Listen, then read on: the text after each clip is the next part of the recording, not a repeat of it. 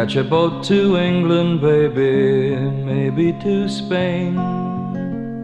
Wherever I have gone, wherever I've been and gone, wherever I have gone, the blues are all the same. 你好，我是看理想的音频编辑颠颠，你正在收听的是一档每周四更新的泛生活播客《看理想电台》。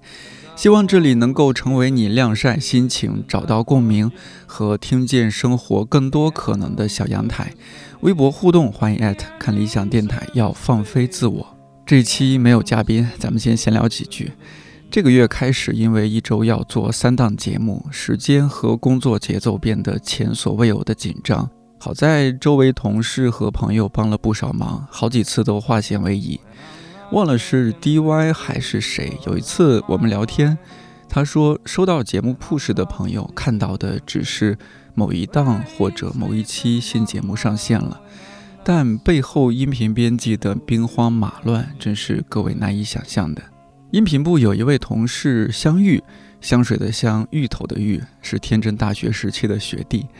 在看理想参与或者负责的节目，主要有江松老师的《漫游全球博物馆一百件文物里的文明故事》，陈迪老师《观念词典：你身边的政治学》，和鞠白玉老师的《曲魅当代艺术入门》。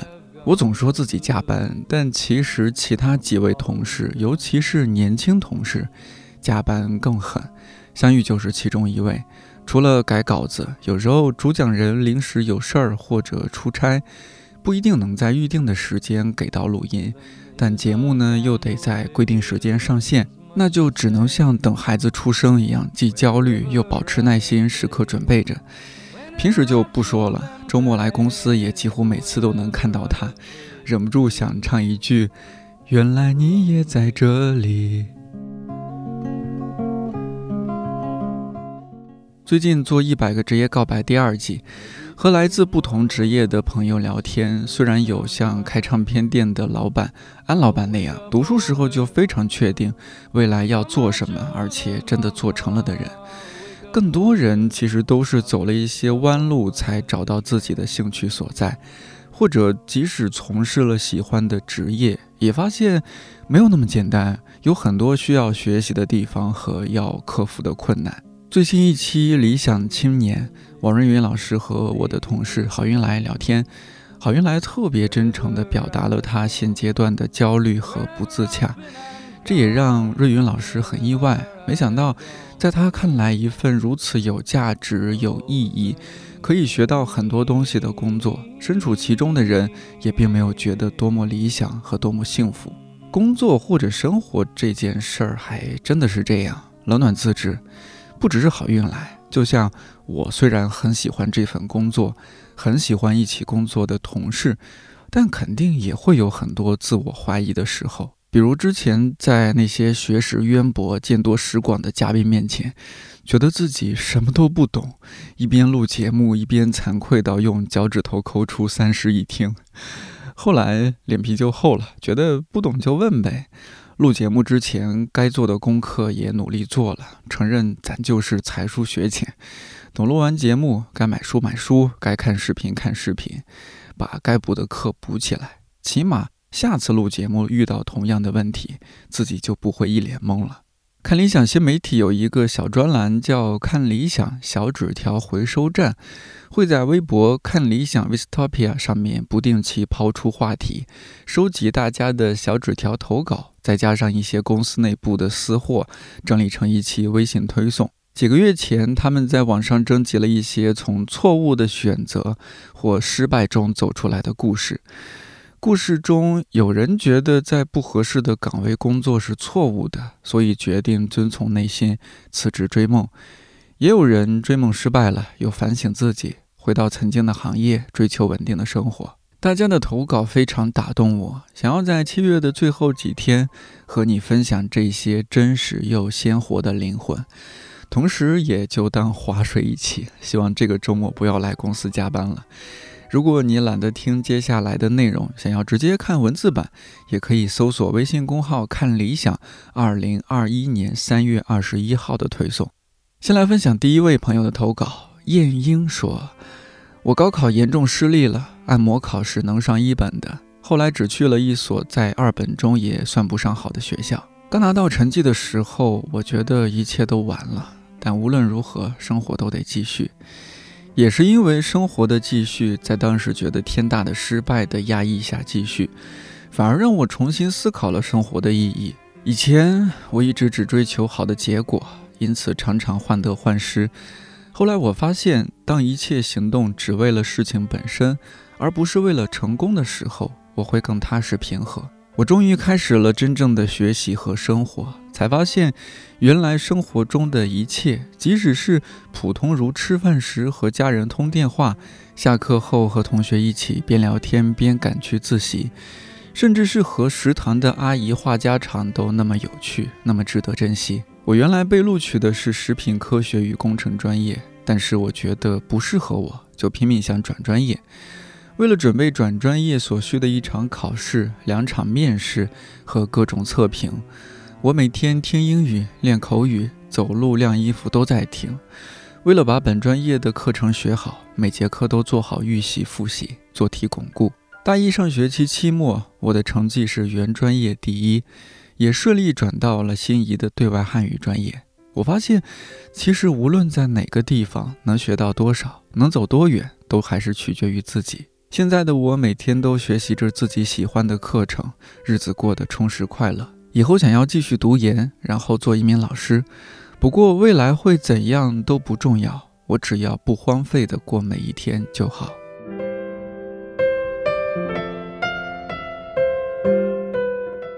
我之前好像很少在节目里说起过，那就是我本科的专业是日语，虽然现在已经基本上都还给老师了。すみません。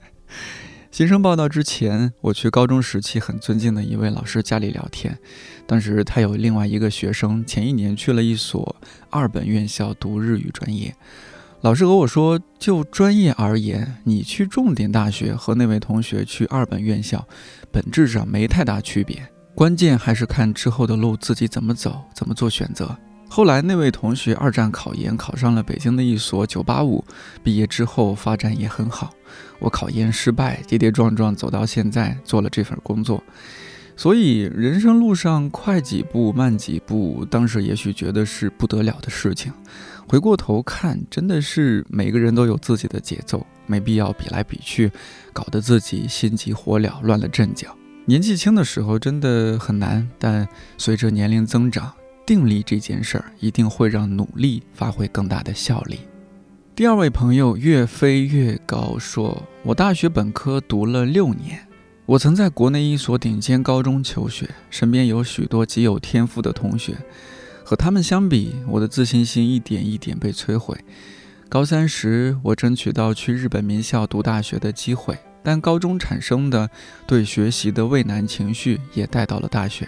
一遇到挫折，我就害怕再面对，在一个坎上摔倒很多次，到后来就觉得自己智商有问题，学什么都学不会，也害怕别人的眼光，因此挂了很多科目。毕业一延再延，到了第六年，如果我再不过的话，就要被开除了。所以这一年也是背水一战了。我在朋友的帮忙下，把学习笔记都整理好，找老师谈，找升入下一级的同学谈，把挂掉的科目一个个考过。在这个过程中，我得到了一些正反馈，因为一件事情的成功会让你觉得下一件事也可以做得好，心态就慢慢调整了。拿到毕业证以后，我选择回国工作，也在工作中渐渐找回了在学业上受挫的信心。我用了这么长时间，终于接受了比较普通的自己。我开始觉得做不到也没什么，朝着想去的方向走，总比陷于情绪什么都不做要好。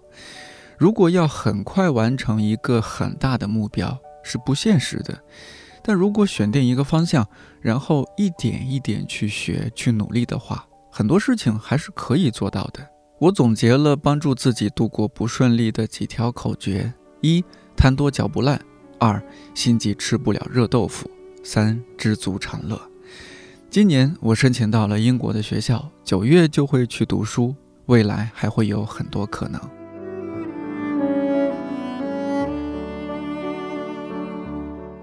我去年在看理想电台有做过一个一共十二期的小专栏，叫 My Way，主要就是关注选择以及我们面对选择时候的勇气。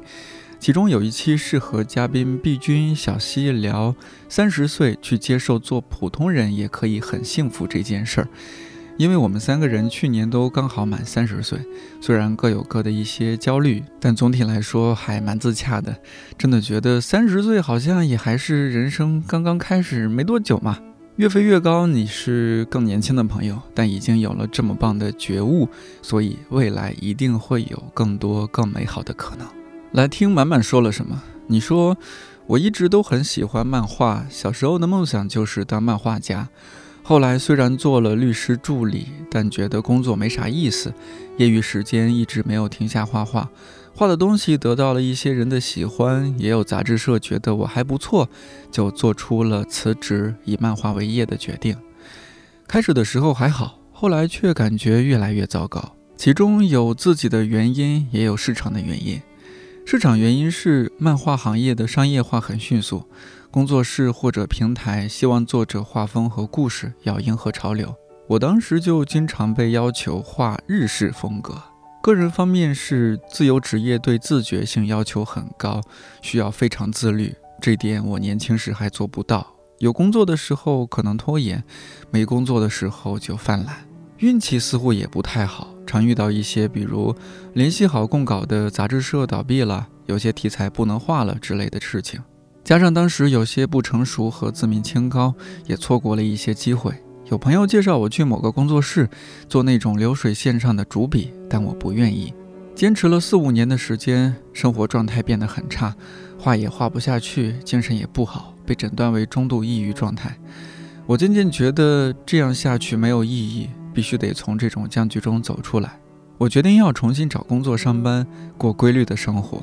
找工作的过程算不上顺利，最后通过朋友介绍去了一家公司，虽然薪水不高，但工作比较轻松，适合养病。这样做了一年多，情绪才渐渐恢复过来。现在我继续从事律师的工作，虽然主要是谋生的手段，我也在想办法尽可能做自己感兴趣的著作权保护、娱乐法的方向。工作忙，业余时间不多，只能偶尔涂鸦。不过，计划画绘本，在琢磨剧本。这次失败的尝试让我意识到，错误的不是选择，而是选择后的态度和行为方式。这对我以后的人生都意义重大。满满，你说到做律师，忽然让我想到看理想的法务。法务同学毕业于中国政法大学，之前从事的是听起来非常高大上的法律相关工作，但因为喜欢看理想，干脆辞职来工作了。虽然依然是法律相关，但工作内容和之前很不一样，他也在学习和适应。这个例子可能有点特殊，但就像你说的，你也会偶尔涂鸦。谋生很重要，谋爱也同样重要，即使只是偶尔。那也是你一个温柔的点亮了微弱烛光的避难所。陈梅婷说：“我一毕业就去了一个土建单位，在计划合同部做文职工作，一做就是三年多。越工作越觉得他循规蹈矩、一眼望到头的工作性质，没办法给我带来成就感和价值感。选择在一份不适合自己的工作中留下是一种错误。我想要去做一个更有创造性的事情。”去年十月，我拿起相机开始尝试摄影，觉得那种状态很对，我在做擅长的事情，而且在跟随自己的意愿行事，便在十二月底下定决心辞职。辞职后也焦虑过，一直支撑我的是“人生是一场体验”这句话，好像改变自身磁场后，就会吸引到同样磁场的人。我认识了许多有趣的人，自由职业者、摄影师、做茶的，他们带给了我许多新思考。如果没有那三年的工作体验，我就无法确定自己真正想要的是什么。相比于稳定的生活，追寻内心的价值感对我来说更加重要。现在我可以简单接一些摄影单子，维持生活是足够的。以后也会在摄影这条路上继续精进。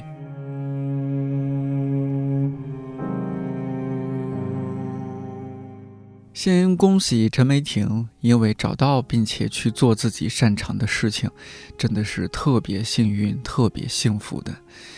之前加叶拉编辑专栏采访过读库的编辑微西，当时说他是出版行业最会做手工的。微西后来出于身体原因辞职，在家休养了一阵子。你知道他现在在干嘛吗？他真的成为一个全职的手工业者，自己管理自己，到处去买自己喜欢的布料。前阵子还开了自己的微店，卖自己手工制作的手腕包，特别漂亮，包上带着他的品牌标签“微西 Handmade”，标签上还有一台老式脚踏缝纫机，看着就仿佛听到脚踏缝纫机噔噔噔噔噔噔噔噔噔噔这种声音。你们快去关注他的豆瓣号。就是拼音微西，首字母大写。他有发过他的微店链接，相信你一定会从他的手作包包当中感受到他对布料的热爱，对生活的热爱。爱月亮的人，你说大学听从家人的建议选了经济专业，于是向来对数字迟钝的我在计量学和数学之中崩溃了无数次。大二时想过重选专业，重读大一，在完全垮掉的那个夜晚，我和我爸在视频中都哭了。我说我好像没法忍受了。他说我尊重你的任何选择，但我更希望你能再坚持一下，那样你就会拥有一年的宝贵时间，去做比重读一年你自己也不确定是否真的喜欢的专业更有价值的事儿。我坚持下来了。虽然和数学相关的专业课都很差，但和文字理论有关的专业课都有不错的成绩。后来申请国外研究生的时候，我自己选了国家、学校、专业，于是我拥有了人生至今最美好的一年留学时光。现在我在一家以中式甜点起家的公司做市场品牌。我喜欢传统文化，喜欢写作，这份工作可以让我靠兴趣赚钱。本科的痛苦经历让我明白，那些没有听从自己内心的选择，注定会失败。最后这句话我特别认同：没有听从自己内心的选择，注定会失败。当然，每一个人面对的情况不一样，或许是懵懂无知，或许是家庭压力，很多时候还真的不一定能够做出听从自己内心的选择。但有一种说法是曲径通幽，虽然是被迫做出的选择，但也因此会见到意料之外的风景。如果之后有机会、有能力重新做选择，那些过往也会是宝贵的经历和财富。贝克街的烟斗说：“我高中时因为学习压力大，加之抗过敏药，引起了嗜睡、记忆力下降等症状，出现了厌学情绪，后来确诊中重度抑郁。”即便临近高考，学习紧张，但还是决定休息一段时间。期间用药和进行心理咨询。我之前是对自己要求很高的人，在学习效率变低之后，一点点丧失了自信。心理咨询的医生引导我悦纳自己，不要自我苛责。咨询、书籍、父母的支持和古典乐，帮我扛过了那段难熬的日子。我渐渐明白了，有些压力是自己给自己的，其实没必要。做自己就好了，不求万全。后来顺利复学高考，我是学医的，考试、求职、工作压力都挺大，但情绪一直保持的不错。我记得最严重的一次，租房到期、和前任分手、医师资格证考试，这三件事儿在同一段时间发生，我也没有崩溃，一件一件解决了。Mosquito 说：“我2017年从国内饮料行业巨头裸辞，以为可以开始潇洒人生，做自己想做的方向。结果是蹉跎半年后才找到新工作，跨行业壁垒太高，两个月后又离职，痛定思痛回到原行业，继续做擅长领域的工作，至少行业和收入稳定。找新工作的半年，我不愿意相信自己做错了选择的事实，埋头思考自己的优劣势。”为什么会产生现在的困境？也无果，只能一边苦修简历，不停地筛选投递简历，同时为了不精神崩溃，要求自己看书、看电影，算是一种逃离吧，也是一种拯救。那段时间自己过得不好，没有经济收入，也给父母很大压力。回想起来，不是很懂事。从离职到回到行业接近一年的时间，我更了解自己了。知道自己没有想象中那么有自制力，也知道原来求职要做这么多训练，这点非常珍贵。我也在这段时间积累了求职经验，明确了职业方向，在回归行业一年后，跳槽进了自己的 dream company。回想这段时间、这段经历，我还是有所成长的，就值得高兴。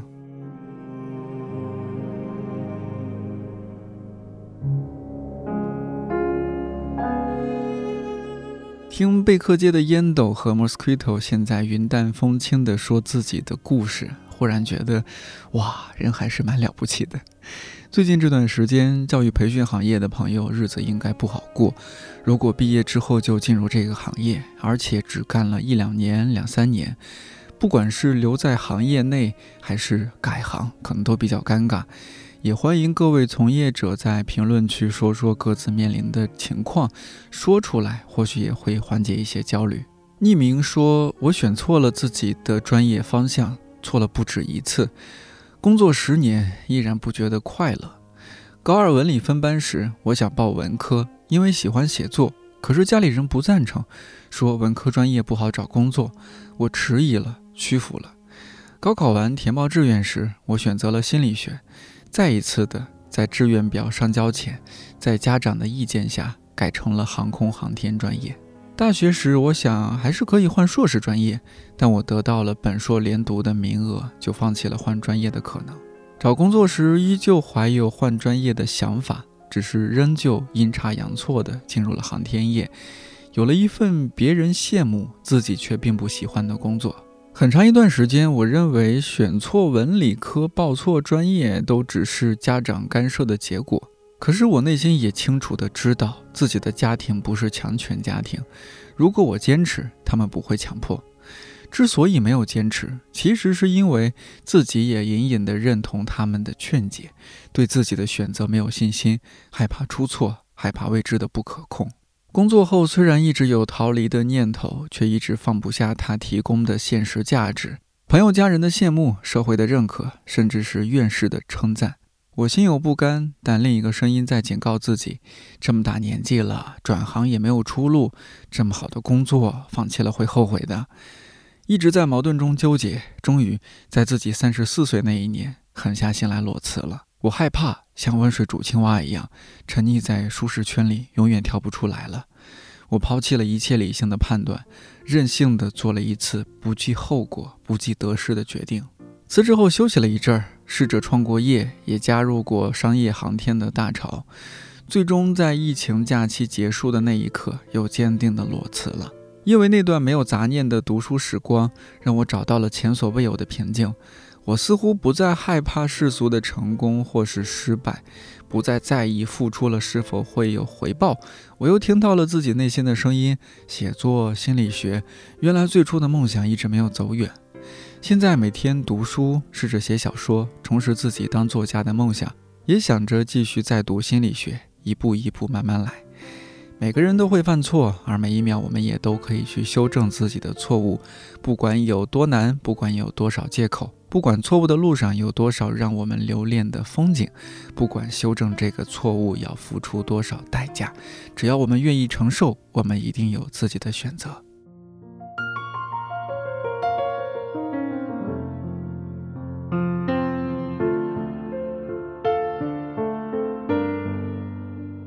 这阵子让大家糟心的事儿很多，又是台风，又是暴雨，又是疫情，还有各种不过脑子的言论，让人觉得这一网真是没法上了。